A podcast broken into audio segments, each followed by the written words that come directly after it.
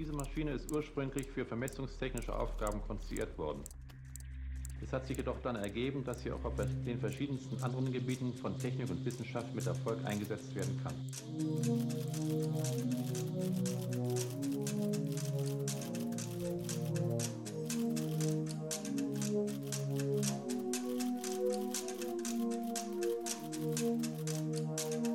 Hi, are we on now? Hallo, Cyril. Timeless.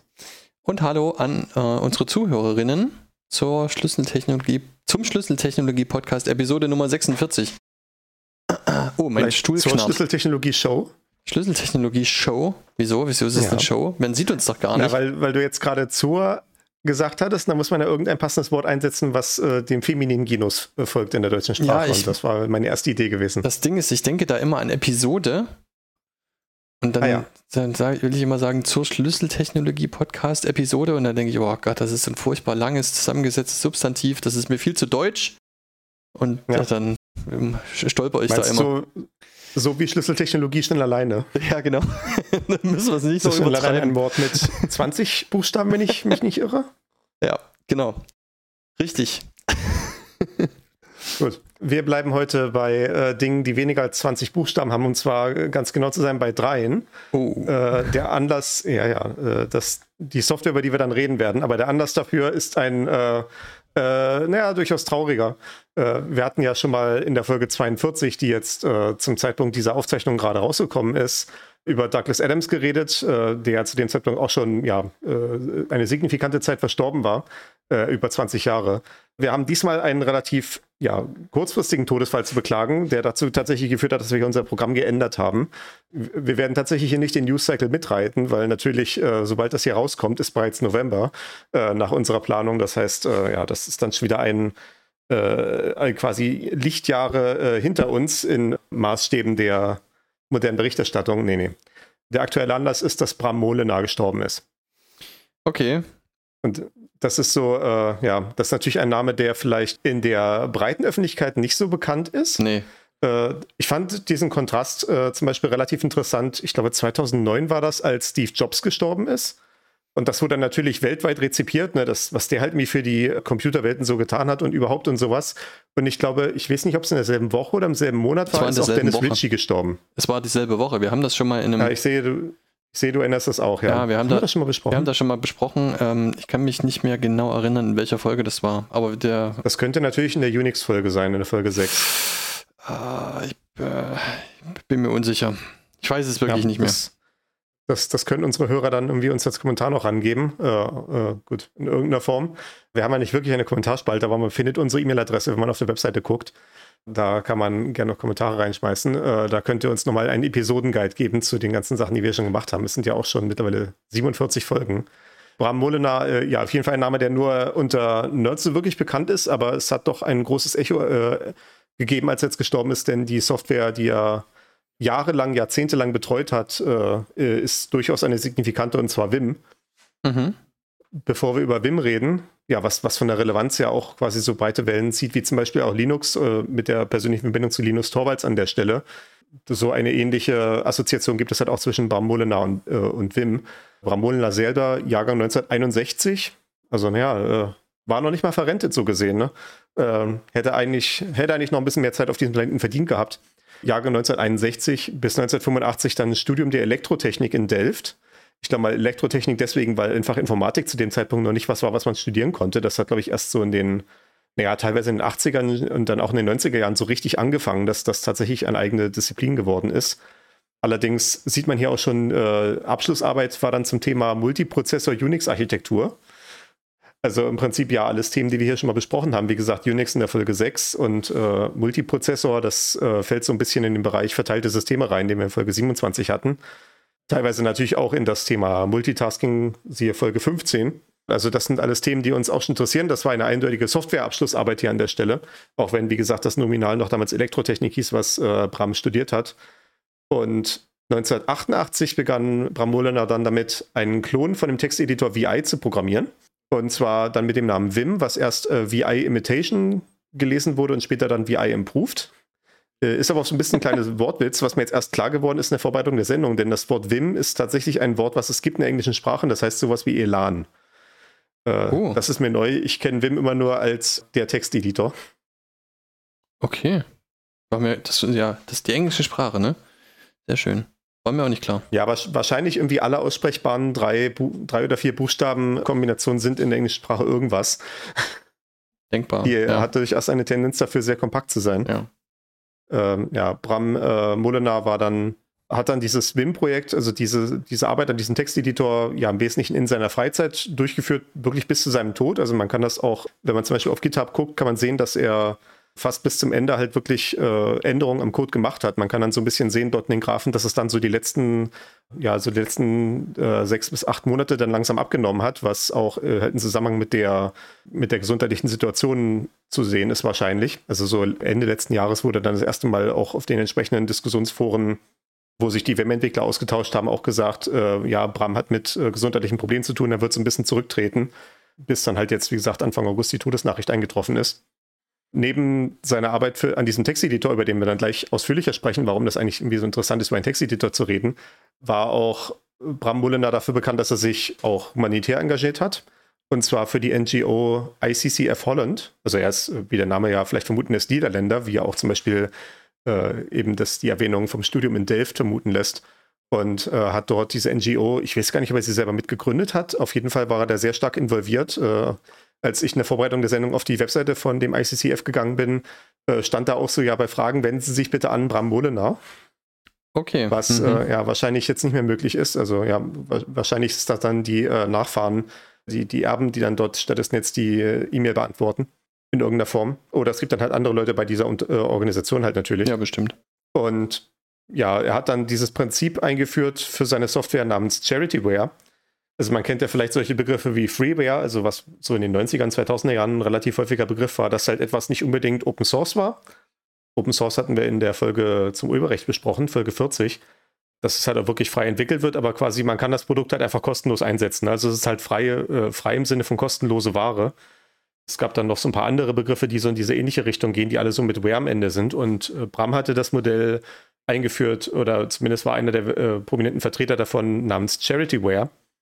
Also wenn man dort in die äh, Hilfe guckt äh, bei dem Texteditor Vim, dann steht da, ja, äh, du musst hier für nichts bezahlen und äh, das ist ja auch Source und so alles, aber bitte zieh in Betracht eine Spende an die folgende gemeinnützige Organisation zu machen, eben die bei der Bram hier tätig ist, diese ICCF. Ich glaube, das heißt irgendwie International Child Care Fund oder sowas. Ist das hier überhaupt aus erklärt? Steht nicht so wirklich da. Steht hier immer nur ICCF. Okay, gut.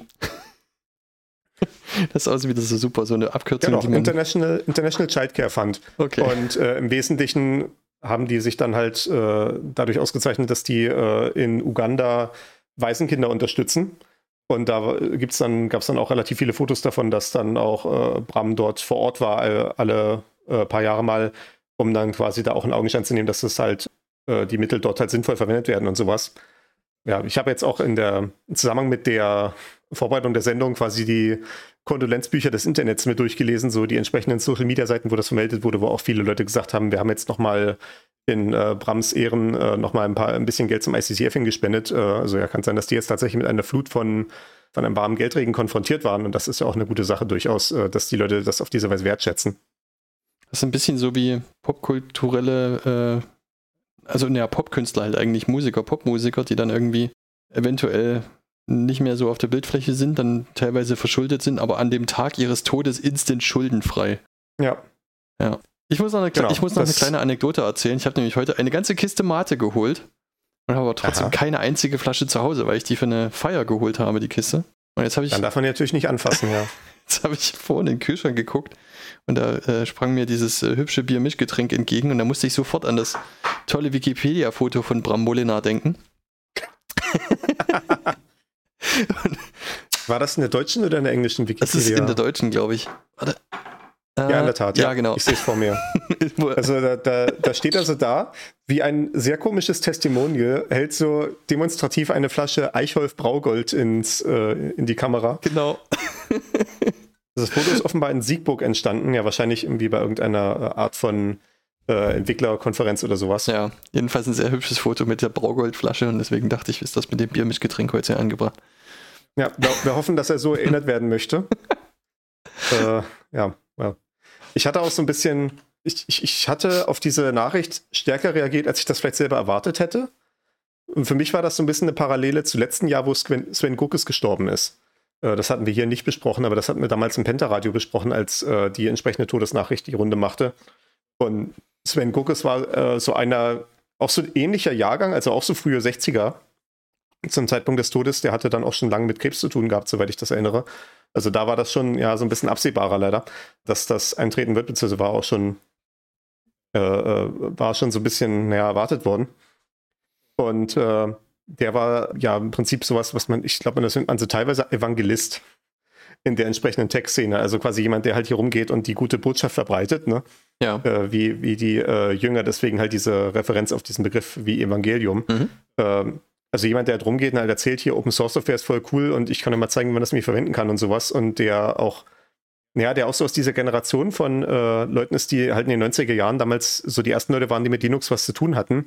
Oder halt, ja gut, Bramba ist jetzt nicht spezifisch ein Linuxer, aber auch so aus dieser selben äh, Altersklasse, wie wie auch, naja, Linus Torvalds ist vielleicht noch ein bisschen jünger, aber die auch so in den 80er, 90er Jahren ihre Projekte angefangen haben und diese Projekte sind ja alle heute noch genauso äh, relevant halt, wie zum Beispiel Vim, wie halt Linux, wie auch zum Beispiel Python, die Programmiersprache, auch aus den frühen 90er Jahren und, und diverse andere Projekte und das hat mich so ein bisschen bestürzt, dass jetzt offenbar diese Gruppe von Leuten anfängt wegzusterben.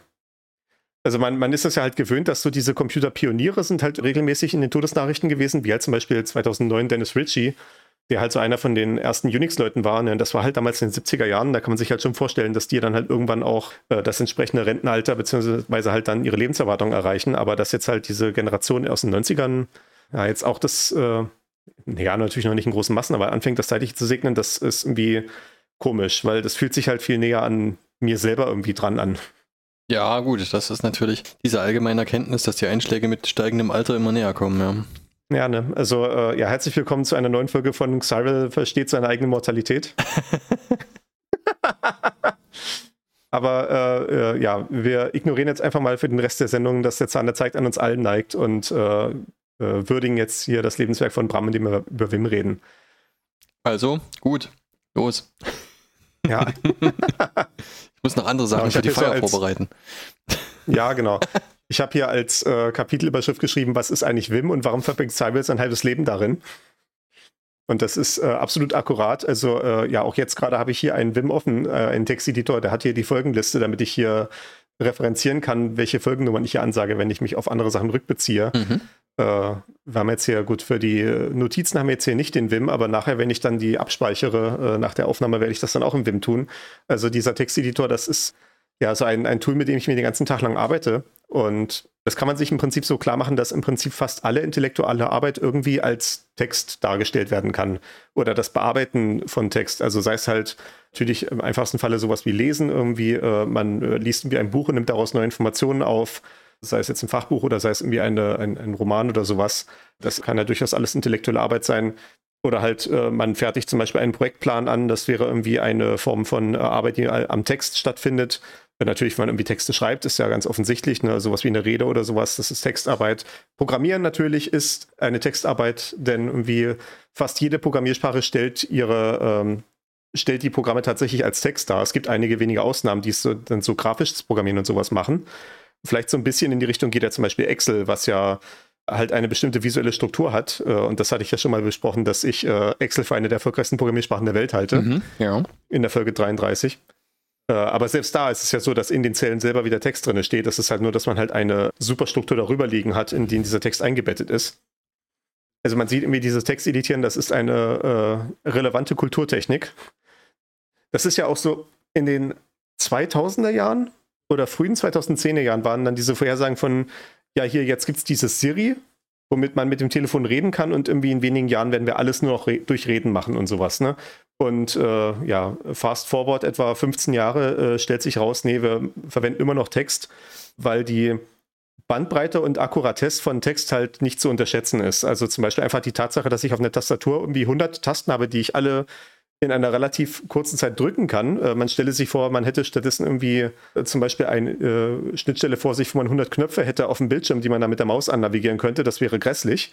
Äh, auch wenn man natürlich darüber nachdenkt, äh, ja, dann ist wahrscheinlich die allermeisten Programme sowas in irgendeiner Form. Mit den ganzen Tooltips und äh, Toolbars und so, Symbolleisten und sowas. Aber dieser Text als Eingabemedium, als etwas, was ich tatsächlich irgendwie eingeben kann in der Geschwindigkeit, in der ich halt teilweise denke. Wenn ich gerade mir wirklich einen guten Gedanken habe, will den jetzt rauskriegen, dann ist halt äh, das als Text aufschreiben ja äh, nur schwer zu nur schwer heranzukommen an diese Qualität, die ich halt ansonsten haben könnte, wenn ich das zum Beispiel versuche in Sprache zu formulieren und das dann wie dem Computer klar zu machen, was das jetzt gerade alles bedeutet hat. Äh, so, ich sage mir einen Satz und sage so, nee, Moment, halt nochmal zwei Wörter zurück. Ah, doch, nee, vor, zurück. Nee, das jetzt da ersetzen, das da soll ein E sein. Ah, hm. Das ist alles, kann man alles irgendwie mit einer Texteingabe deutlich präziser machen und sowas. Ja, okay, ich glaube, ich weiß, was du meinst. So, springe drei Worte zurück und ersetze das N durch ein M. Mhm. Ja. Ja, ne? Okay. Also es gibt so ein, äh, auch so ein legendäres Video von, äh, ich glaube auch schon von 2009 oder 2010, so wo man, wo jemand diese Windows-Spracheingabe, die es in XP damals gab, verwendet hatte, um dann versucht hat, damit Perl zu programmieren. Perl auch eine Sprache, die notorisch dafür ist, wie viele Sonderzeichen sie enthält. Und das ist halt äh, der, derjenige, das, das, können wir, das können wir hier eventuell mal, äh, ich schreibe das mal kurz auf, äh, dass wir das noch verlinken. Das Video kann man sicherlich noch irgendwie bei YouTube wiederfinden oder sowas. Äh, ja, wie, wie derjenige sich dann da irgendwie minutenlang einen abbricht, um irgendwie zwei Zeilen Code zu schreiben, die ich halt irgendwie in zehn Sekunden eingetippt hätte. Super. Ja, genau. Also das macht man halt mit einem Texteditor ganz einfach oder zumindest einfacher. Ähm, ich meine natürlich, ich will jetzt nicht behaupten, dass alle intellektuelle Arbeit oder alle Computerarbeit irgendwie was ist, was man als Text darstellen kann. Also halt was inhärent visuelles wie ein Bild malen oder sowas äh, entzieht sich dem so ein bisschen. Ich meine, ich habe auch schon Grafiken in LaTeX geschrieben. Das hatten wir ja in der LaTeX-Folge besprochen, Folge 36. Ja, genau. Äh, das ist ja dann quasi die These, wie man halt wirklich alles äh, an einem Dokumentsatz als Text darstellen kann, so, ja, so weit wie möglich zumindest. Äh, das ist ja, was LaTeX macht. Aber gut, wir sehen also, Text ist wichtig und wir brauchen irgendwie ein gutes Werkzeug, um damit zu arbeiten. Und äh, wir haben ja auch schon mal, glaube ich, über die, über die Beziehung zwischen dem äh, Handwerker und seinem Werkzeug irgendwann mal gesprochen. Ich glaube, bei der Folge Arbeitsalltag der IT kann das gleich gewesen sein, ja. Folge 30. Dass ja auch gerade Programmierer so eine sehr starke Meinung dazu haben, was für Programme sie einsetzen. Äh, und meine These war ja da auch so ein bisschen an der Stelle, weil sie halt auch alle selber irgendwie solche Werkzeuge bauen können, während der Tischler mit seiner Qualifikation ja zum Beispiel nicht ohne weiteres irgendwie sowas wie eine Kreissäge herstellen kann, auch wenn das ein Werkzeug ist, was er, was er verwendet. Ja, das ist richtig. Was ich halt auch finde, ist, dass bei diesen, also gerade bei Vim, ich meine, du benutzt Vim in der Konsole, es gibt zwar Vim auch als grafische Version, so, dann hat man das eben in einem, in einem grafischen Fenster und bedient das aber trotzdem ja. im Wesentlichen noch genauso und kann sich das dann halt wahrscheinlich auch ein bisschen anpassen, so optisch und wahrscheinlich ein bisschen einfacher als mit einer Konfigurationsdatei. Aber wenn du das in einer Konsole benutzt, dann ist es ja so, dass es eine sehr simplifizierte Ansicht ist, mit wenig Ablenkung. Ja. Und es ist ja so, dass zum Beispiel, also es gibt viele Autoren, viele bekannte Autoren, die irgendwie große und bekannte Buchreihen, wie zum Beispiel das Lied von Eis und Feuer schreiben, dass die das an so uralten Systemen machen oder sogar auf Schreibmaschinen oder so wo man halt nichts anderes hat im Wesentlichen, weil sie halt sagen, sie können sich damit einfach besonders gut auf ihre Arbeit konzentrieren und es gibt nichts Ablenkendes, nichts Blinkendes, nichts, was irgendwie. Ja, ja, ja und hier ist eine Nachricht und da ist eine E-Mail und hier irgendwie dies, das, jenes. Das gibt es einfach auf diesem System nicht und das hat eben auch Vim diesen Vorteil, wie ich finde. Ja, ich, ich hatte auch schon einige Male so Texteditoren gesehen, die sind da meistens für macOS, weil das die entsprechenden Kreativen anspricht, die alle so einen Mac haben die dann äh, damit werben halt, dass sie halt, dass man da so einen Distraction-Free-Modus hat, wo man dann klicken kann und dann geht das Ding halt in Fullscreen und dann ist dann halt wirklich dann nur noch so der Text und halt nichts anderes, ne? Oder halt vielleicht noch irgendwie zwei Knöpfe, um irgendwie die Schriftgröße zu ändern oder sowas und das war's dann. Und das wird dann halt als großes neues Feature verkauft. Und natürlich, wir hatten das hier mit unseren Texteditoren schon vor Jahrzehnten. Und äh, ja, keiner schreibt einen tollen Artikel darüber, dass wir jetzt irgendwie hier äh, 30 Millionen Risikokapital bekommen oder sowas. ist es halt schon nahezu ausentwickelt, ne? Das Prinzip ja, genau. verändert sich nicht mehr großartig. Mhm. Und das, das führt auch zu dem Punkt, den ich hier habe, äh, tatsächlich der geschichtliche Abriss von Wim, weil wir hatten das eben schon so ein bisschen angesprochen, dass Wim eigentlich mal als Klon eines anderen Texteditors namens CVI entstanden ist. Die Linie geht noch früher zurück. Ich habe jetzt hier auch einen Zusammenhang der Vorbereitung irgendwie ein bisschen Probleme gehabt, irgendwie tatsächlich zu recherchieren, wann irgendwie diese ganzen Programme in welchen Reihenfolgen tatsächlich rausgekommen sind. Aber die Linie ist im Wesentlichen ungebrochen seit den 70er Jahren. In den frühen 70er Jahren gab es den ersten Unix-Texteditor, also damals, als halt auch Unix entwickelt wurde. Dieser Texteditor hatte den Namen ED, äh, also Ed, also wie Editor halt. Ja, genau. Und äh, das ist natürlich, ne, man muss natürlich Tinte sparen, weil damals äh, hatten Unix-Computer noch keinen Bildschirm, sondern nur Tastatur und Drucker. Also man hat dann da halt getippt und was man halt getippt hat, wurde halt in dem Drucker dann auch gleich da ausgedruckt und wenn man dann halt einen Befehl eingetippt hatte, konnte man dann halt Enter drücken und dann hat es halt diesen Befehl ausgeführt und die ganze Ausgabe davon erscheint dann halt auch auf dem ents äh, entsprechenden Druckerpapier, also auf so einem Endlospapier. So ein Papierstreifen, Äh, ne? Wie, so, ein- wie so ein Morsestreifen eigentlich sah das ja aus, oder? Naja, nee, das ist, das ist halt dieses Endlospapier, wo du an der Seite diese abreißbaren Kanten hast mit den Löchern drin, damit das halt Ah, okay, ja. durch so ein Zugsystem halt äh, kontinuierlich durchgezogen werden kann. Ja, okay, und dann kann, kann man das auch stückweise abreißen. Ja, okay. Ja, genau, ne, so, solche Sachen. Mhm. Ähm, und das war halt damals das, die Methode, wie man halt mit so einem Computer reden konnte. Dementsprechend, dieser Texteditor hat sehr anders funktioniert, als man das heute gewohnt ist. Äh, quasi, man hat sich halt, wenn man irgendwie eine Datei bearbeiten wollte, hat man halt diesen Editor aufgemacht, hat einmal gesagt, alles ausdrucken mit Zeilennummern. Dann druckt einem das Ding halt mal die ganze Datei aus, dann reißt man sich diesen Teil vom Papier halt ab Ja. und äh, hat das dann quasi vor sich liegen und dann äh, gibt man halt in diesem Editor ein, was man jetzt ändern möchte. Also man sagt dann halt sowas wie, wir löschen jetzt Zeile 7 und 8. Wir gehen jetzt Zeile 15, dort fügen wir danach eine neue Zeile ein und dann macht man diese Sachen halt gleichzeitig auf dem Papierausdruck, den man vor sich liegen hat und ver vollzieht das dann halt auf die Weise nach. Ne? Weil natürlich, es wäre natürlich wahnwitzig, nach jeder kleinen Änderung halt die ganze Datei wieder auszudrucken. Äh, Das, das ist ja letztendlich, was halt bei so einem visuellen Editor dann halt passiert, dass ich halt die ganze Zeit wieder den ganzen Zustand der, Datei- der Datei sehen kann oder zumindest einen Bildschirm voll. Mhm. Ja. Und das konnte ich halt mit diesem äh, ersten initialen Texteditor und diesem Add nicht machen. Dementsprechend ja, für heutige Maßstäbe ein sehr merkwürdiges Interface, eine sehr merkwürdige Schnittstelle. Ich, ich habe mal versucht, das Ding zu verwenden. Es ist ja äh, unangenehm. Okay. Ist das Also noch? außerhalb von wirklich sehr speziellen Anforderungen, wenn man jetzt, also wenn man jetzt zum Beispiel sowas hätte wie irgendwie, ich muss mit dem Mars Rover reden und dann da irgendwie äh, den Code bearbeiten, der auf dem Ding drauf ist, dann wäre das wahrscheinlich auch wieder eine gute Schnittstelle. Weil man halt äh, dann auch wieder dasselbe Verfahren macht. Man hat halt die Datei wahrscheinlich, äh, hat man lokal irgendwo rumzulegen, weiß, was da drin steht. Und dann äh, überlegt man sich halt, was man ändern möchte und schickt dann nur so eine Folge von Befehlen dahin. Ne? Und das kann man halt im Wesentlichen alles blind eintippen, wenn man halt weiß, was man machen will und dann sich halt auch nicht vertippt. Ja. Und äh, dann werden halt diese Änderungen alle ausgeführt und dann kann man sich eventuell am Ende nochmal die ganze Datei ausdrucken lassen. Gut, bei Mars Rover würde man das wahrscheinlich auch sein lassen, weil die Bandbreite dafür nicht ausreicht, aber äh, das wäre halt noch so eine Situation, wo man sich vorstellen könnte, dass sowas noch relevant sein könnte. Aber äh, ja, im Wesentlichen mit dem Aufkommen von Bildschirmen äh, ist dieses Format, wie das im Editor 8 drin ist, nicht mehr relevant, auch wenn es ihn heute noch gibt. Ich muss sagen, ich bin überrascht. Ich habe ihn jetzt gerade mal gestartet Ja, und dann äh, kommt eine leere Zeile. ja. So, und dann habe ich den wieder beendet und dann habe ich mal add-help eingegeben und dann steht hier tatsächlich, add is the standard text editor in the sense that it is the original editor for Unix and thus widely Ja. available. Also ich habe das auch Ja. standardmäßig jetzt hier auf meinem äh, System drauf gehabt. Ich werde das nochmal kurz übersetzen. Also add ist der Standard-Text-Editor in dem Sinne, dass es der Original-Editor für Unix ist und deswegen in großem Umfang zur Verfügung steht. Also ich habe tatsächlich interessanterweise Add nicht vorinstalliert auf meinem System, das müsste ich mir jetzt erst reinholen. Okay. Äh, ja. Aber äh, die Linie geht ja ungebrochen weiter. Also viele von diesen Konventionen, die dieses Ad eingeführt hat, die kommen dann auch bei Wim später zum Tragen. Erstmal als eine kleine Zwischenstation ist dann 1976 die nächste Version von Ad, beziehungsweise eine Weiterentwicklung namens X.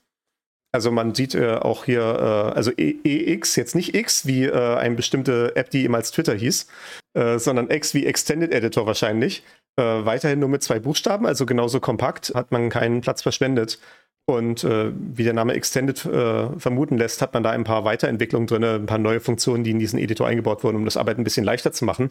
Wenn ich mich richtig erinnere, ist das zum Beispiel der erste Editor, der reguläre Ausdrücke unterstützt hat. Und Okay. dafür verweise ich auf die Folge 21. Das ist zum Beispiel auch, woher der Name des Programms Scrap kommt. Das ist, ich weiß nicht, wie ich die Anekdote hier schon mal erzählt hatte, aber quasi in dem äh, Editor namens X kann man den Befehl G verwenden, also einfach nur den Buchstaben G und danach kann man einen regulären Ausdruck eingeben, also halt G äh, Schrägstrich und dann einen regulären Ausdruck und dann Schrägstrich und etwas sagen, was man machen will. Und zum Beispiel eine Möglichkeit äh, wäre halt zu sagen, äh, gerne ausdrucken, was dann halt Print ist, also kurz P. Und äh, das würde dann halt dazu führen, dass man halt äh, alle Zeilen ausdruckt, die auf den re äh, regulären Ausdruck passen. Und diese Buchstabenkombination quasi, also G wie Go-To vielleicht, ne, äh, go to regular expression and print ist dann halt dieses grep, was wir heute als Befehl kennen, um äh, allgemein in einem Textstrom nach regulären Ausdrücken zu suchen, Aha. wenn wir unter Unix auf der Kommandozeile sind. Okay, interessant. Also da zeigt sich wieder auch diese ungebrochene Linie.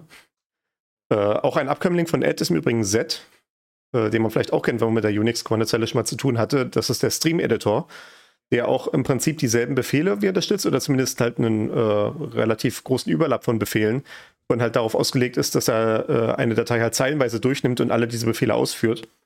Deswegen halt quasi Stream, also es kann einen Datenstrom halt bearbeiten, so zeilenweise.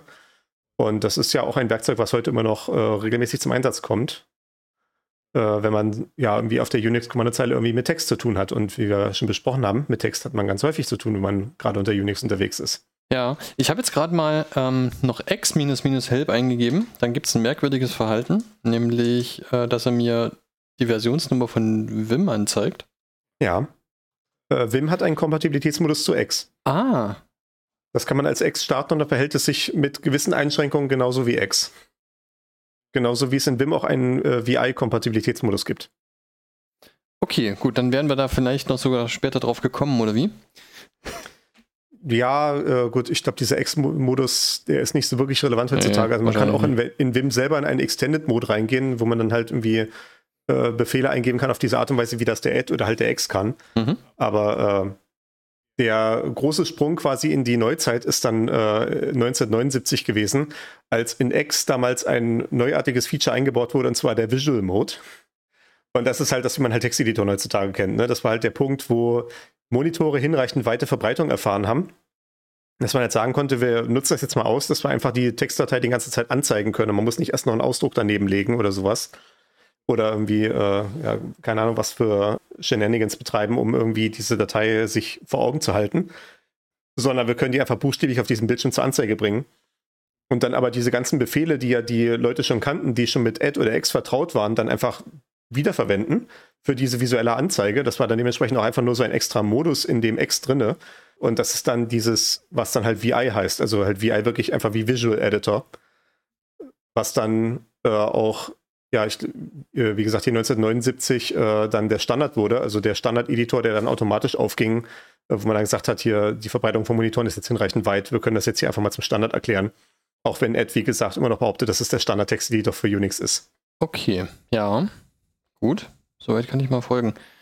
Ähm, Kommen wir da noch drauf oder sollten wir das jetzt sagen, was eigentlich die tatsächliche Verbesserung von Vim gegenüber Wie ist? Weil, wenn du sagst, Ich glaube im Hauptsächlichen, also die, die Grundsätze sind alle schon in VI da gewesen.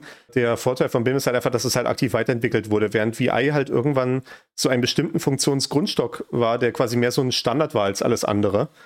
Also quasi, man konnte halt irgendwie, egal welches Unix man vor sich hatte, konnte man sich halt sicher sein, wenn man VI eingibt, dann hat man da einen Editor, der sich halt so verhält wie das originale VI. Äh, was dann halt äh, auf bestimmte Art und Weise dann halt äh, bestimmte Fehler, Befehle entgegennimmt und ein bestimmtes Aussehen zeigt und sowas alles. Dementsprechend auch das Vim hat einen äh, VI-Kompatibilitätsmodus, wo es so gut es geht, versucht, sich wie VI zu verhalten. Das ist halt teilweise ein bisschen schwierig, weil die Definition dessen, was VI macht, auch so ein bisschen merkwürdig sind teilweise, äh, aus historischen Gründen. Wo dann halt Wim auch teilweise gesagt hat, nee, das ist halt Blödsinn, was hier ist. Äh, wir machen das jetzt doch anders, so wie das Wim macht. Aber ja, das äh, Vim im Wesentlichen ist halt einfach eine Variante von VI, die halt aktiv weiterentwickelt wird. Und das jetzt halt, wie gesagt, seit 30 Jahren ungefähr. Oder über 30 Jahre. Und die. Oh. Jetzt ist gerade Timeless rausgeflogen. Warte ich mal, bis er wieder im Mumble auftaucht. so, da sind wir wieder. Wir hatten gerade eine äh, Unterbrechung. Mir ist äh, das gar nicht das Aufnahmeprogramm, sondern tatsächlich äh, das Audiokonferenzprogramm abgeschmiert. Ja, vielleicht, hat, vielleicht hat der ganze Audio-Stack halt äh, ein bisschen Neid bekommen, dass wir hier nur über Texteditoren reden die ganze Zeit. Ah, okay. Ja. Also Software hat auch Gefühle, muss man auch dran denken. Okay. Ja. Ich Gerade, bedenken. gerade im Zeitalter von KI, ne, muss man sich schon mal drauf einstellen lassen. Wenn man dann so ganz heimlich irgendeinen Knöpfe auf der Tastatur drückt. Ja. Okay. Genau, wir haben jetzt relativ viel über die Historie und so geredet und über die Person dahinter und sowas. Äh, ja, warum, warum muss man so eine starke Meinung zum Texteditor haben? Äh, es gab ja richtig gehend in den 90ern und äh, frühen 2000er Jahren die Editor Wars, zwischen den, der einen Fraktion von Nerds, die alle Vim benutzt haben, und der anderen Fraktion, die alle Emacs benutzt haben, was auch so ein Editor mit einer erschreckend langen Geschichte ist, die auch so die 70er Jahre zurückreicht. Aber eine ganz andere Evolutionslinie. Ähm, warum sollte man da irgendwie sich dafür interessieren? Und äh, die, im Prinzip, da gibt es zwei große Kernideen, die diese VI-artigen Texteditoren haben. Und zwar die Idee vom modalen Editieren.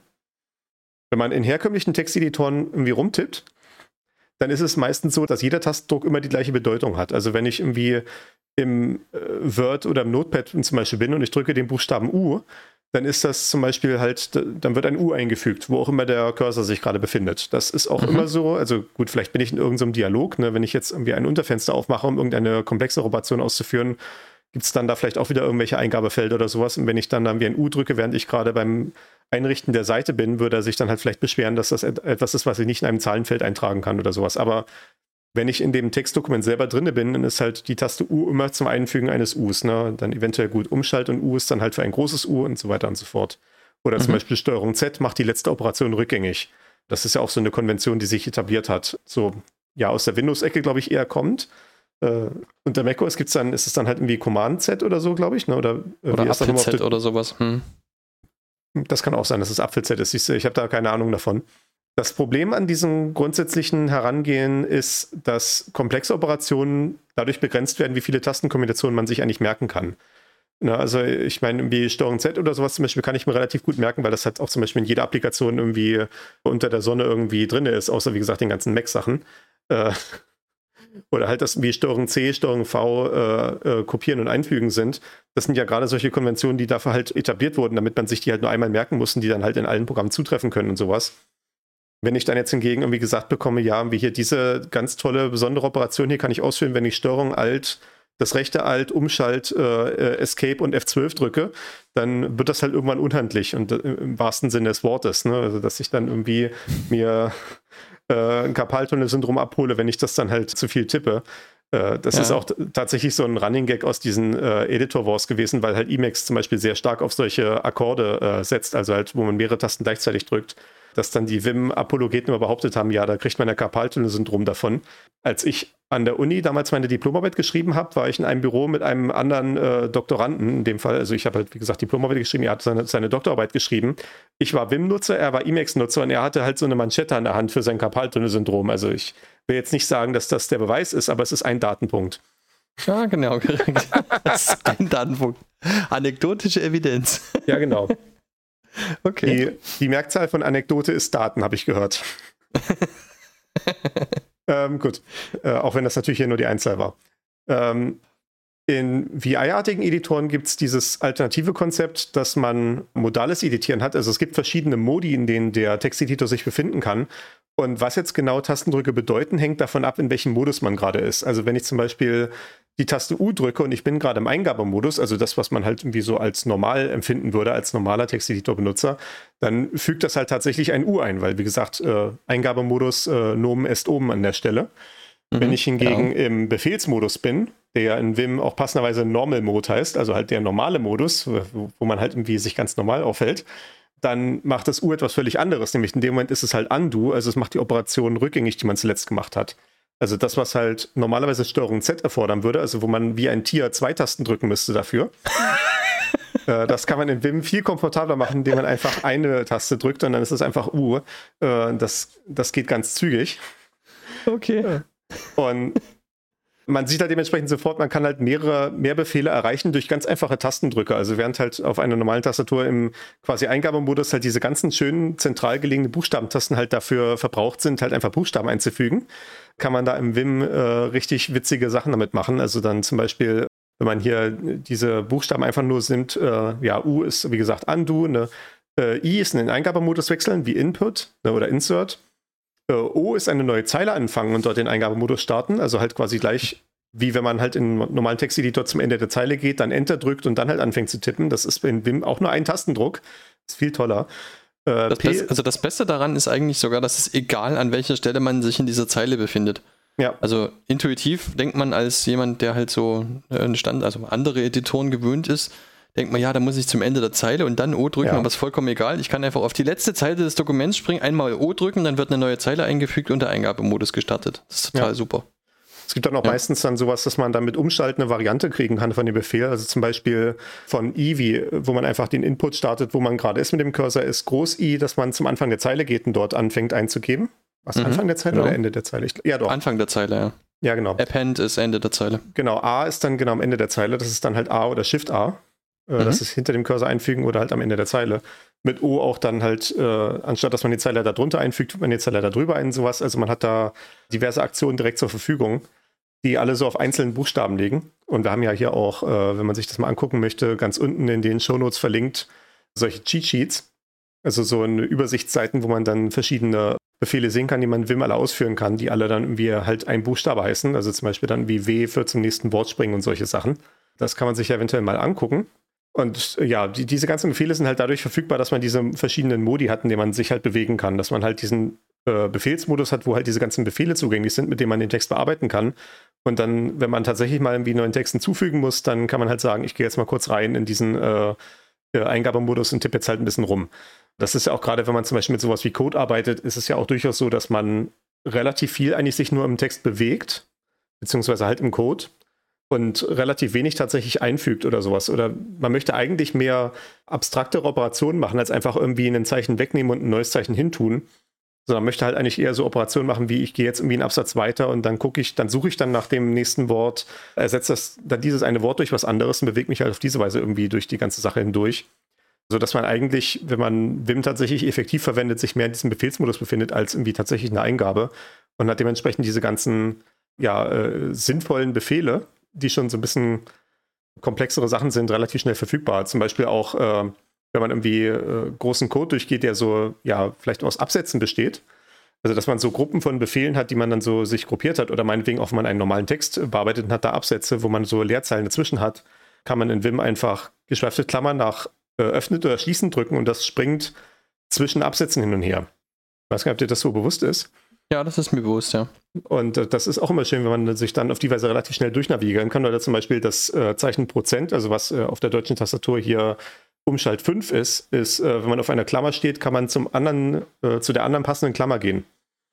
Das ist vielleicht bei Textbearbeitung, wenn man sowieso meistens nur eine Klammer auf einmal hat, nicht so ein großes Problem, aber gerade im Programmcode, wenn man da so viele verschiedene Sachen ineinander verschachtelt hat, dann ist es äh, mitunter gar nicht so trivial rauszubekommen, wo eigentlich das Gegenstück zu der aktuellen Klammer ist. Das ist durchaus Ja. sinnvoll, wenn das der Computerverein rausfinden kann und man dann im Zweifelsfall wie 200 Zeilen nach unten springen kann oder nach oben oder wohin auch immer. Und das ist halt auch eine Sache, die ich im Prinzip, ja, gut, in dem Fall tatsächlich mit zwei Tastendrücken erreiche. Also wie gesagt, Umschalt und 5, ne? Und wenn das jetzt in einem herkömmlichen Texteditor wäre, dann wäre das wahrscheinlich irgendwie schon Steuerung, Umschalt alt, weil schon so viele andere Sachen vergeben sind für welche Sachen, dass ich mir da schon wieder die halben äh, Fingergelenke abbrechen müsste. Gut, am Ende, aber das ist ja tatsächlich einfach nur so, so ein Großschreiben, ne? Also da benutzt man eben Shift, um auf ein anderes Zeichen zu kommen, tatsächlich.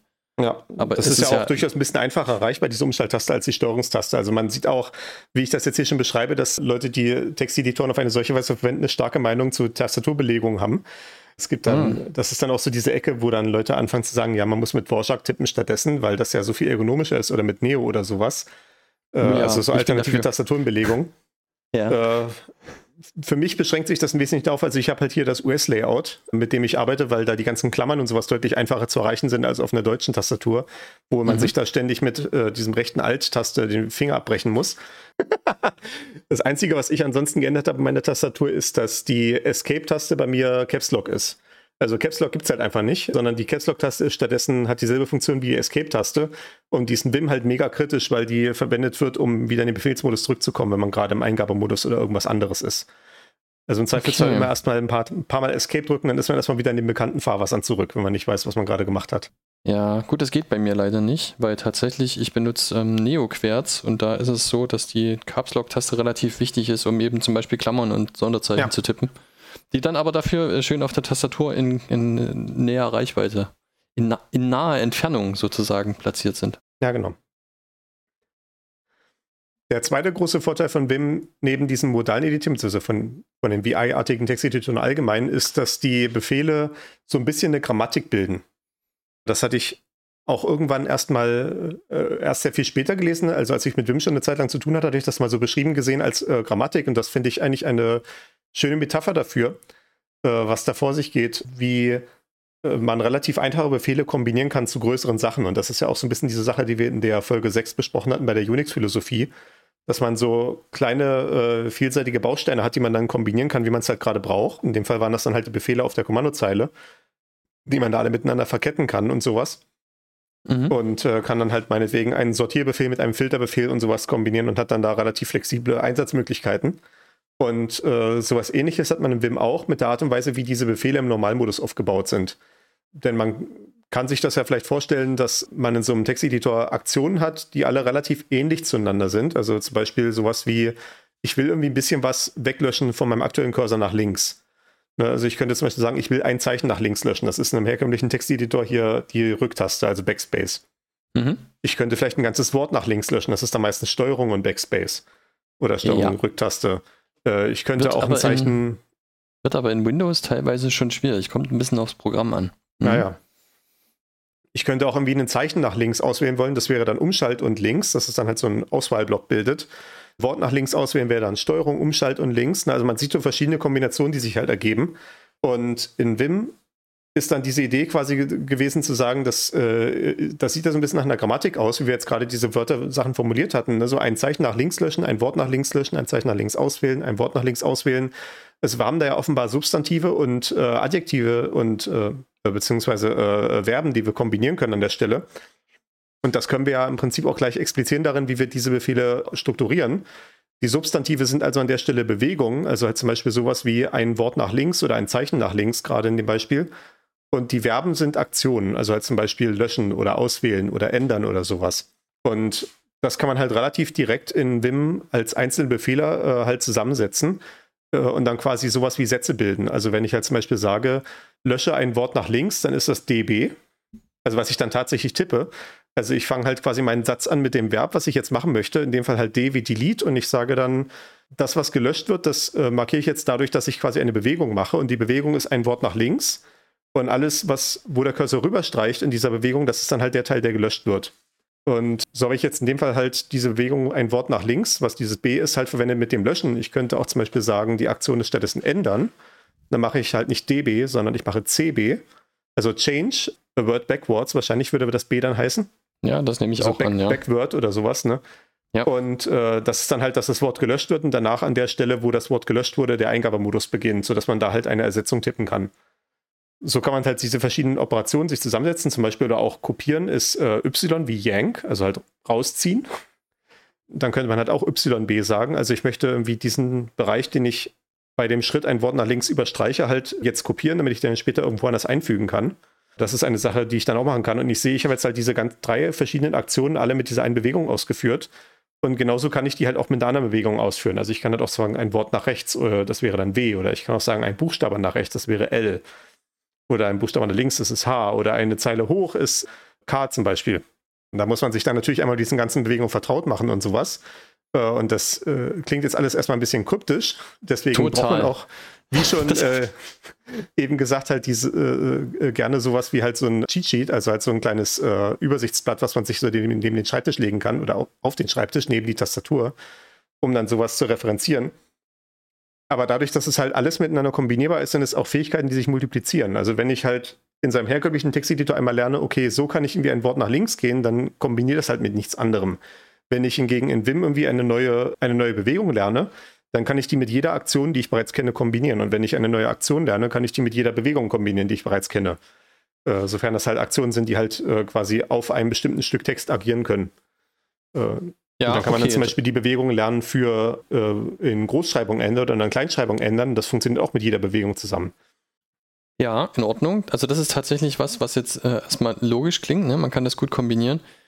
Ähm, es ist erstmal, besonders wenn man das jetzt nur hört und vielleicht nicht so mit dem Tastaturlayout vertraut ist, ist das schwierig, irgendwie damit klarzukommen. Aber die normale nach oben, unten, links, rechts Bewegung, die funktioniert eben in Vim tatsächlich über H, J, K und L ähm, was quasi Zeigefinger, Zeigefinger, Mittelfinger und Ringfinger der rechten Hand sind, der, wenn man die Standardposition auf einer Tastatur wählt. Ja. Ja, Also das man- kommt man daher, dass die Leute, die damals Ad und äh, beziehungsweise VI damals implementiert haben, hatten eine bestimmte Tastatur, auf denen auf diesen Tasten Pfeile aufgedruckt waren. Äh, Ah, okay. Warum? Ich bin mir nicht ganz sicher, aber deswegen haben sie sich dafür entschieden, hey, diese HJKL-Tasten haben wir noch nicht für was anderes verwendet, dann nehmen wir die halt für Bewegung. Und so hat sich das eingebürgert und ja, das ist halt eine, wie gesagt, eine ungebrochene Linie über 50 Jahre Softwareentwicklung. Das ist auch total gut. Also gerade wenn man eben das Zehn-Fingersystem tatsächlich vollständig benutzen kann, ist es recht praktisch, Ja. Ähm, weil man dann doch äh, eine Routine entwickelt da drin und nicht immer die Handposition wechseln muss runter zu den Pfeiltasten. Das ist wirklich sehr praktisch. Und wenn man sich mal so ein bisschen daran gewöhnt hat, also das ist jetzt tatsächlich auch die Aussage von einem, von einem Laien. Ne? Ich benutze Vim schon seit einiger Zeit, aber bei weitem nicht auf dem Level wie du und überhaupt nicht so häufig. Aber also tatsächlich so eine Aktion wie äh, D, Delete, ne, löschen, das ist tatsächlich sowas wie mal hier zwei Worte löschen, drei Worte löschen oder sowas. Das ist tatsächlich was, was ich auch mache. Wobei man aber auch sagen muss, oder ich habe das festgestellt, dass man so ein bisschen vielleicht lernen muss, in solchen Kategorien zu denken. Ja. Weil es natürlich so ist, wenn man irgendwie jetzt Word ne, standardmäßig benutzt oder so, wenn man eben Dinge schreibt, dann ist man eben einfach daran, den Cursor an die passende Stelle zu bewegen und dann so lange Backspace zu drücken oder eventuell sogar noch entfernen zu drücken, wie man das möchte. So, dann verbringt man eben einfach diese Zeit damit. Deswegen lernt man nie so recht in diesen Kategorien zu denken, wie zwei Zeilen nach oben, drei nach unten oder fünf Worte rückwärts löschen oder irgendwas in der Art. Man muss das lernen, damit umzugehen. Aber die, der Grundgedanke, der dahinter steht, den finde ich, äh, ah, wie soll ich das eigentlich ausdrücken? Stark. Das ist, also das ist ein sehr starkes Grundkonzept. Es hat durch et- etwas befriedigend, dass man so dann sehen kann, ich will jetzt hier eine Änderung machen und ach guck mal, ich kann das in nur drei Zeichen ausdrücken. Ja, genau. Es Teilweise ja so. Hatten wir schon mal über Codegolf geredet?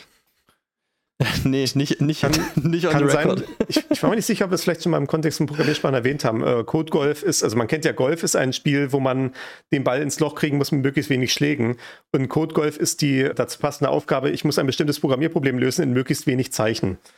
Also man muss Ja. dann halt irgendwie die, äh, eine Programmiersprache haben, die, in der man sich möglichst kompakt ausdrücken kann und in der man das dann halt, oder vielleicht ist so eine Programmiersprache vorgegeben, aber meistens ist es dann halt so, dass ein Problem vorgegeben wird und man muss es dann in möglichst wenig Zeichen Programmcode lösen.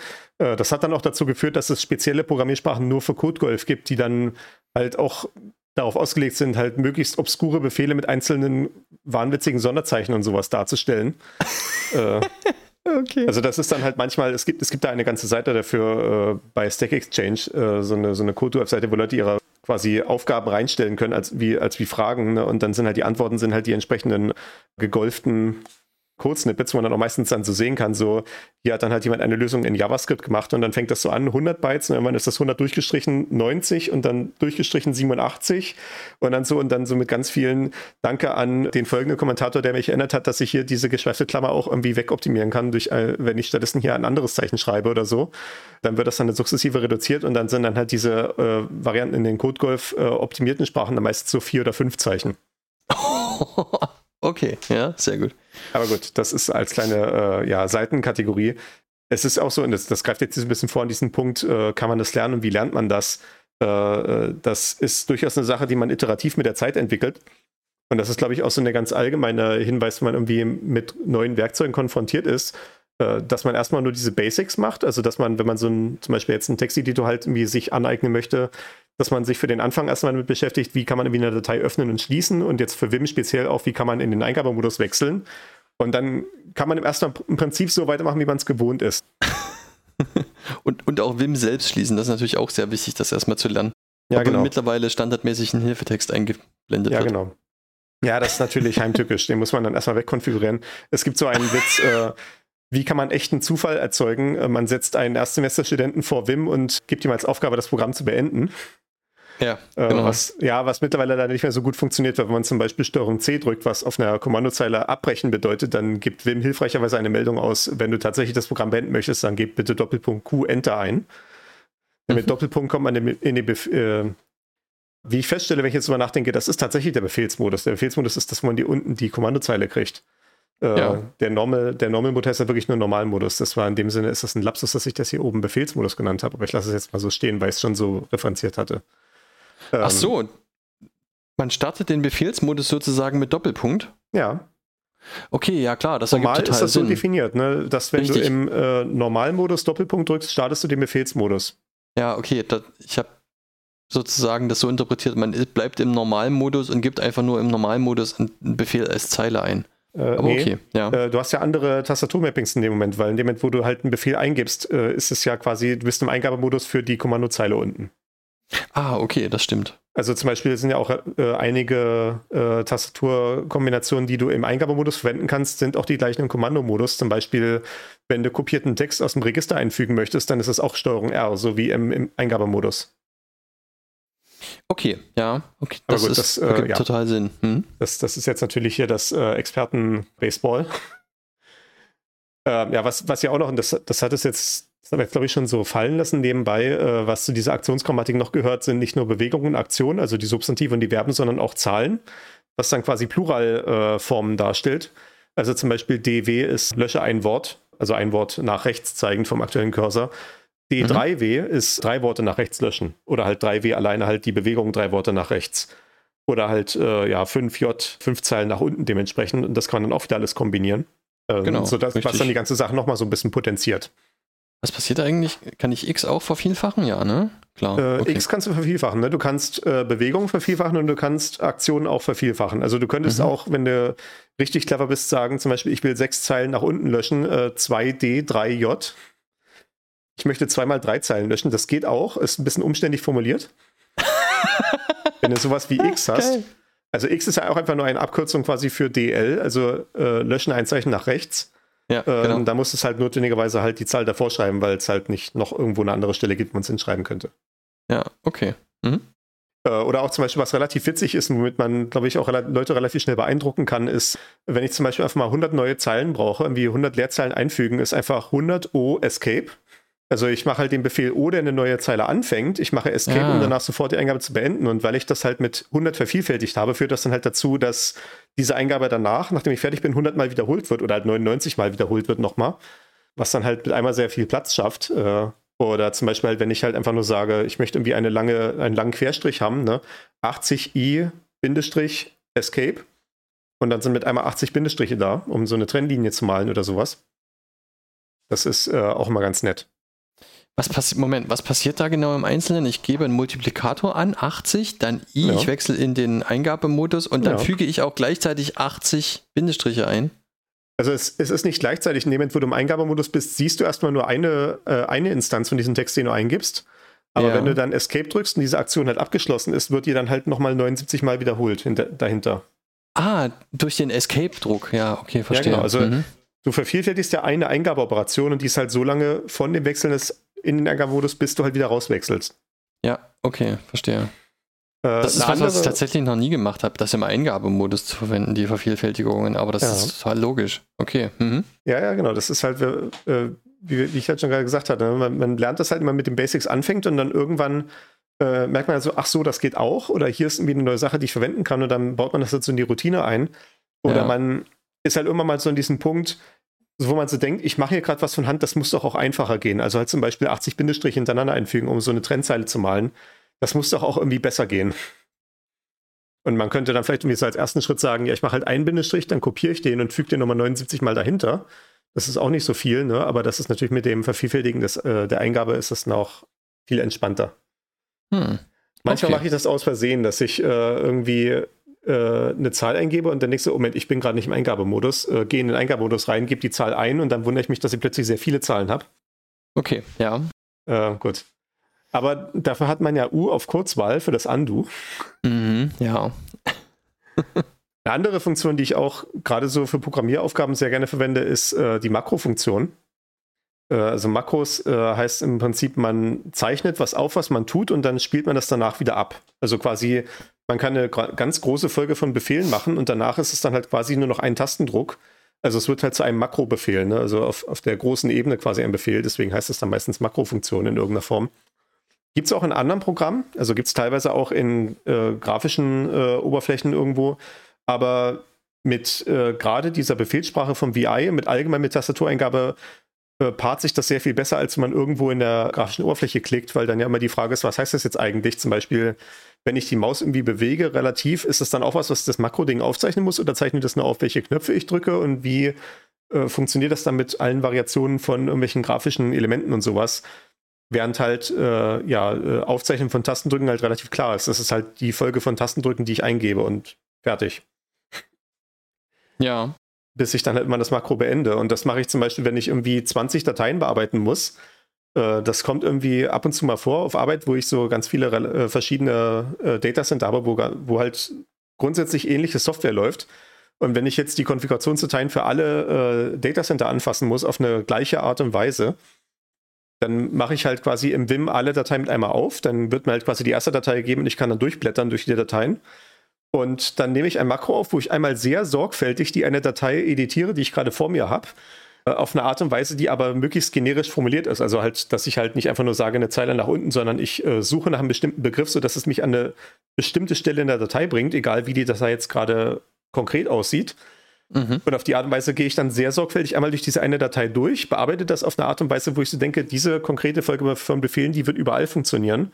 Dann am Ende des Makros mache ich dann halt speichern und zur nächsten Datei gehen. Und dann schließe ich die Aufzeichnung ab und dann führe ich das Makro einfach 20 Mal aus und ich bin fertig. Hoffentlich, ja. Das ist ja, wieder das, sowas, was äh, das Denken in einer eigenen Kategorie erfordert, ja. Ja, genau, ne? Also ich meine, ich habe dann natürlich eine Versionsverwaltung dafür. Darüber haben wir in diesem Podcast vielleicht mal noch am Seitenrand gesprochen, aber wir hatten es mal im Pentaradio besprochen. Das kann man dann auch verlinken, wo wir über Git gesprochen haben. Aber im Wesentlichen die Idee, dass man diese ganzen äh, Code-Dateien oder Konfigurationsdateien oder sowas hat man in einer Versionsverwaltung drin, also halt so etwas, wo ein bestimmter Zustand zu einem bestimmten Zeitpunkt abgespeichert werden kann und dann kann man da später wieder zurückgehen. Und zum Beispiel als eine von den Operationen, die man halt machen kann, ist, was man sagen kann, ich möchte jetzt alle Änderungen sehen, die ich an den Dateien gemacht habe, seit ich das letzte Mal so eine Änderung festgelegt hatte. Und äh, ja, das ist natürlich dann in dem Fall, äh, kann ich mir halt alle Änderungen angucken, die ich gerade beim Makro gemacht habe und dann relativ schnell durchblättern und sehen, dass die überall in Ordnung aussehen oder halt im Zweifelsfall nicht und habe dann diese Änderungen, wo ja andere vielleicht irgendwie 10 Minuten gebraucht haben, dafür habe ich dann halt in einer Minute gemacht. Oder wo andere Leute erst ein KI-System für trainieren müssen. Hm, okay. Haben wir eigentlich schon über alle Modi gesprochen, die Wim so hatte? Haben wir schon darüber gesprochen, was der Visual Mode macht? Ja, es gibt, es warten jetzt den Normalmodus, den Befehlsmodus und den Eingabemodus. Äh, der Visual Mode ist im Wesentlichen, man kann sich halt auch bewegen mit dem Cursor und man äh, macht halt so eine Selektierung, so wie man das auch aus normalen Texteditoren kennt. Wenn man mit der Maus über Text rüberzieht oder wenn man Umschalt gedrückt hält beim Bewegen mit den Pfeiltasten. Also, dass man so eine Selektion machen kann. Ja, im Prinzip, dass es einem so ein bisschen visuell dabei hilft, wenn man jetzt eine komplexere Auswahl macht oder noch nicht genau weiß, wo man exakt hin will, dass man sie erstmal so generell in die richtige Richtung bewegt und dann nochmal irgendwie äh, Feintuning macht auf der Auswahl, bevor man dann eine Aktion ausführt. Aber es ist im Wesentlichen, dass es die Satzstruktur quasi umdreht. Also man sagt halt erst die Bewegung und dann vielleicht noch eine Bewegung und noch eine Bewegung. Und wenn man dann wieder damit zufrieden ist, kann man dann halt eine Aktion ausführen. Also halt sowas wie halt Delete oder Change oder Yank wie kopieren und solche Sachen. Das bedeutet, also man startet ja den Visual Mode mit V. Ja. Und zwar an der Stelle, von der aus man jetzt auswählen möchte. Ne? Genau. Ja. Wo halt der aktuelle Cursor sitzt. Ja, genau. Ich musste jetzt gerade selber überlegen, wie man das macht, aber das ist genau so. Da, wo der vom Cursor aus, wenn man da V drückt, dann startet der Visual Mode und dann kann man irgendwie Bewegungen machen, das, was wir erklärt haben mit W und B und äh, HJKL und so. Und dann kann man im Wesentlichen diese Bewegungen machen und mit der, mit der dann getroffenen Auswahl Dinge tun. Genau. Ja, ja okay. Ja, jetzt ja. Hm? Ja, ich, hier ist noch so als kleine Randbemerkung weitere coole Funktionen. Man kann mit Hacker Jeopardy gewinnen. Das ist hier, das, das kann man sich eventuell mal angucken. äh, da ist eine Person, die eventuell in diesem Podcast schon mal vorgekommen ist, äh, ist dort auch zu sehen. Und äh, äh, gewinnt dort die Runde unter anderem mit Wissen über darüber, wie in Wim bestimmte Befehle funktionieren. Tatsächlich ist, muss das eine andere Person sein, weil der Name stimmt nicht. Ja, nee, das ist äh, ja, in der Runde war ich noch anonymisiert unterwegs. Ja, richtig. Niemand kennt sich mit Wim aus. Ja. Das hat aber auch zu einem der schönsten Zitate von Ray geführt. Äh, dann, hat, dann hat diese Runde niemand gewonnen. Schade eigentlich. genau, okay. Ja, das, das, das ist halt auch so ein bisschen so Programmiererhumor, ne? Wie man, man macht dann halt so diese, man fügt dann halt als Namen irgendwie Wörter ein, die halt das Ganze halt irgendwie sinnlos machen, ne? Oder halt die, die richtige Subversion machen. Es gibt mhm. da zum Beispiel diese Meme aus irgendeinem Videospiel, von dem ich nicht weiß, was es ist, ne, wo man am Anfang einen Charakternamen eingeben kann. Und da steht dann so als äh, Hinweis, choose wisely as it cannot be changed later. Also wähle, wähle sorgfältig, denn du kannst diesen Namen nicht mehr ändern. Und äh, dann sagen die Leute, ja gut, dann nenne ich den halt wisely, also sorgfältig. da steht ja da, ne? Okay. Ja, logisch. Oder auch zum Beispiel in, in, in, Legend of Zelda wurde mir das auch empfohlen. Da in, in einigen Teilen kann man da auch den Namen von dem Spielercharakter eingeben am Start und mir wurde dann empfohlen, my dude, weil dann halt alle plötzlich sehr viel entspannter reden. So, you need to save the princess, my dude. Ja, sehr schön. Okay. my dude. Oh, gut. Cool. Also ja, ja gut, äh, ich, mein, ich, ich, hoffe mal, das hat, dass wir jetzt hier über Texteditoren gesprochen haben, hat äh, vielleicht ein bisschen Interesse daran geweckt, äh, sich mit diesem Werkzeug auseinanderzusetzen. Ich für mich, für meine Profession als Programmierer kann auf jeden Fall sagen, die Zeit, die ich damals, Größenordnung 2010, als ich mit der Diplomarbeit angefangen hatte, investiert habe, um Wim zu lernen, das ist, glaube ich, eine meiner besten Karriereinvestitionen überhaupt gewesen. Denn das ist eine Fähigkeit, die ich jeden Tag stundenlang einsetze, ohne jetzt irgendwie zu übertreiben oder in irgendeiner Form. Äh, das ist eine Investition, die sich auszahlt. Und ich gehe mal auch stark davon aus, irgendwie in 50 Jahren, wenn, äh, wenn irgendwie die äh, großen Trends von Virtual Reality und Sprachassistenten und was nicht alles schon lange wieder versunken sind, werden wir trotzdem noch Text in Editoren eingeben. Und ja, meine mechanische Tastatur könnte mir aus meinen kalten, toten Händen reißen. Ja, okay. Ähm, Genau, wie, wie schon gesagt, äh, ja, wenn man so etwas wie Wim lernen möchte, äh, erstmal mit den Basics anfangen. Wie gesagt, man erstmal eine Datei öffnen und schließen kann und zumindest weiß, wie man irgendwie in den Ärgermodus reinkommt, wieder rauskommt, dann kann man schon mal zumindest damit anfangen zu arbeiten. Und dann kann man sich sukzessive. Dann kann man es benutzen wie einen ganz normalen Editor. Dann ist man schon auf demselben Level wie Word. Ja, genau, richtig. Oder, oder, oder Notepad oder sowas. Und dann äh, ja, geht man dann einfach von da mal weiter mit den Sachen, die halt für einen selber interessant sind. Also zum Beispiel auch so eine Sache, die ich jetzt erst, erst vor ein, zwei Jahren so richtig angefangen zu verwenden, sind äh, T und F. Ich weiß nicht, ob die diese was sagen, diese Nein. Bewegung.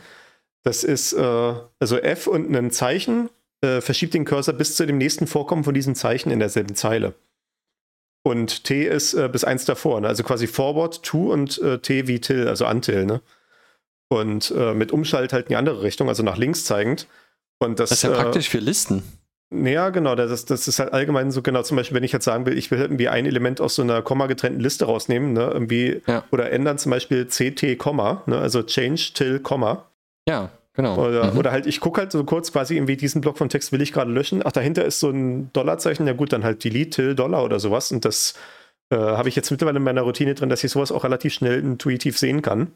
Man sich da Chancen dafür geben. Und natürlich genauso halt auch vervielfältigbar, ne, irgendwie so die 3T-Komma ist dann halt auch lösche dreimal bis zum nächsten Komma, ne? Das ist halt quasi drei Komma-Einträge in der Liste. Ja, genau, bis zum, also bis zum dritten Komma. Ja, ja. okay. Okay. Und, und so cool. kann man sich dann halt sukzessive sich diese interessanten Funktionen zugänglich machen. Wim selber hat auch ein eingebautes Tutorial. Also wenn man den Befehl Wim-Tutor auf einer Unix-Kommandozeile ausführt, wo Wim installiert ist, dann ja, kriegt man so eine kleine interaktive Einführung in die ganze Sache, dass man so ein bisschen äh, vom Start wegkommt.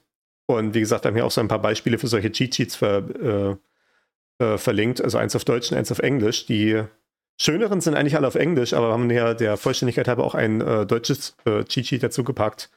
Wie gesagt, ja, das ist halt in dem Sinne Cheating quasi, ne, wenn man irgendwie in der Prüfung irgendwie gerade nicht weiß, was man will, dass man mal kurz auf seinen Spickzettel guckt. Genau, Spickzettel ist das deutsche Wort. Das ist das Wort, was ich die ganze Zeit gesucht habe, ne? Genau, der Spickzettel. Ah den man sich so auf den Schreibtisch legen kann, um so zu sehen, ach, wie war denn das noch gleich irgendwie in ein Wort nach links oder sowas? Ach ja, guck mal, hier steht's gleich, ne?